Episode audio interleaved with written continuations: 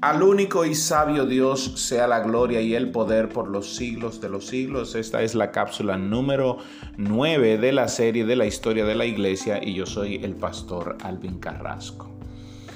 Es bueno destacar que en la historia de la iglesia hubieron varios hombres que uh, se levantaron con ciertas teorías que hicieron prácticamente temblar la iglesia, debido a que las teorías con las que se levantaron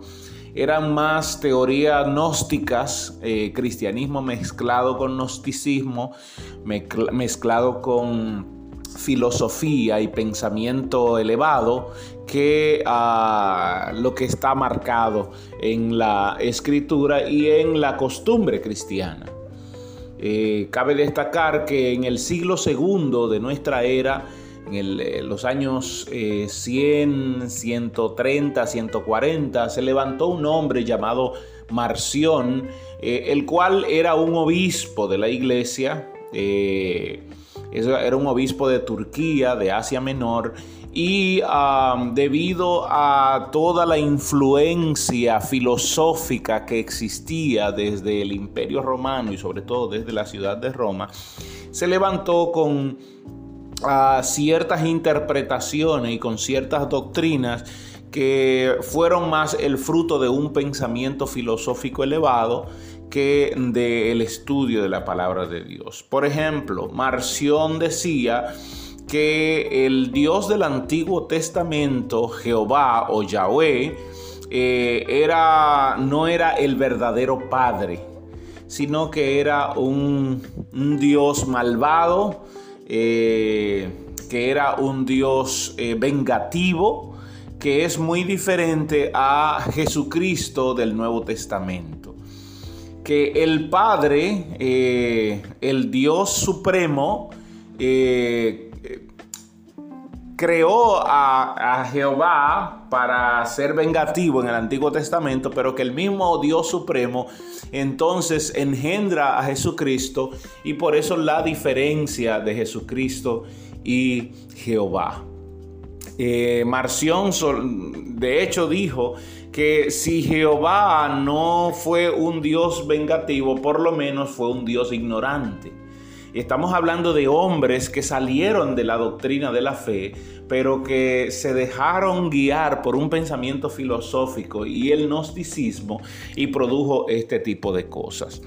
Marción eh, fue declarado por el obispo de Roma en el año 144 como hereje y luego él murió en el año 150, aproximadamente de... Eh,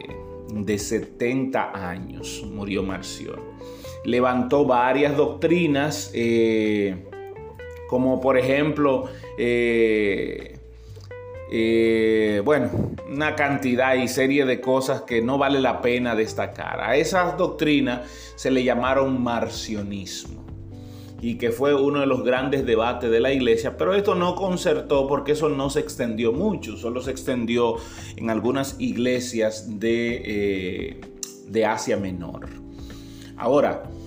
un hombre se levantaría en, en el siglo IV de nuestra era,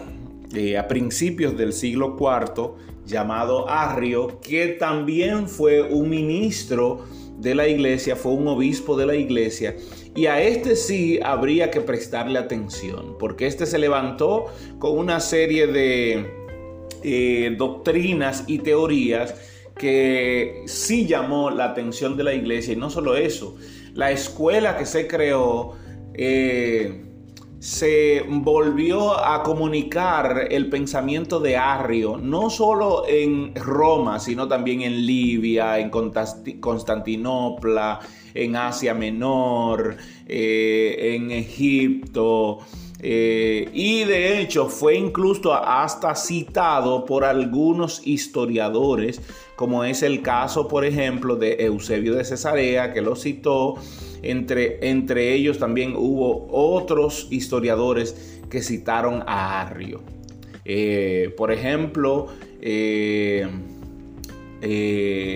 Alejandro de Antioquía, lo citó en un poema y Sócrates escolástico también lo citó por el, tanto revuelo que causó Arrio. Pero ¿por qué Arrio causa tanto revuelo? ¿Por qué las doctrinas de Arrio golpeaban directamente el seno de la iglesia y la doctrina eclesiástica? Tanto así que esto llega a el naciente emperador, al creciente emperador que había unificado el, imperio que estaba dividido en eh, tetrarquías. Eh, Constantino, Constantino al escuchar esto y, al escuchar que hay una contradicción entre los cristianos que hace menos de 10 años se le había dado la oportunidad de que caminaran libre en, en las calles de Roma, entonces Constantino se comunica con Alejandro I de Antioquía, quien era en ese momento el que estaba eh, como obispo en Roma, y pide que se llame a una, a una reunión a todos los obispos de Asia Menor, de Egipto y de las regiones de, eh, de España, eh, Germania y eh, todas esas regiones, que se reunieran los, los obispos en la ciudad de Nicea para entonces discutir el tema de Arrio.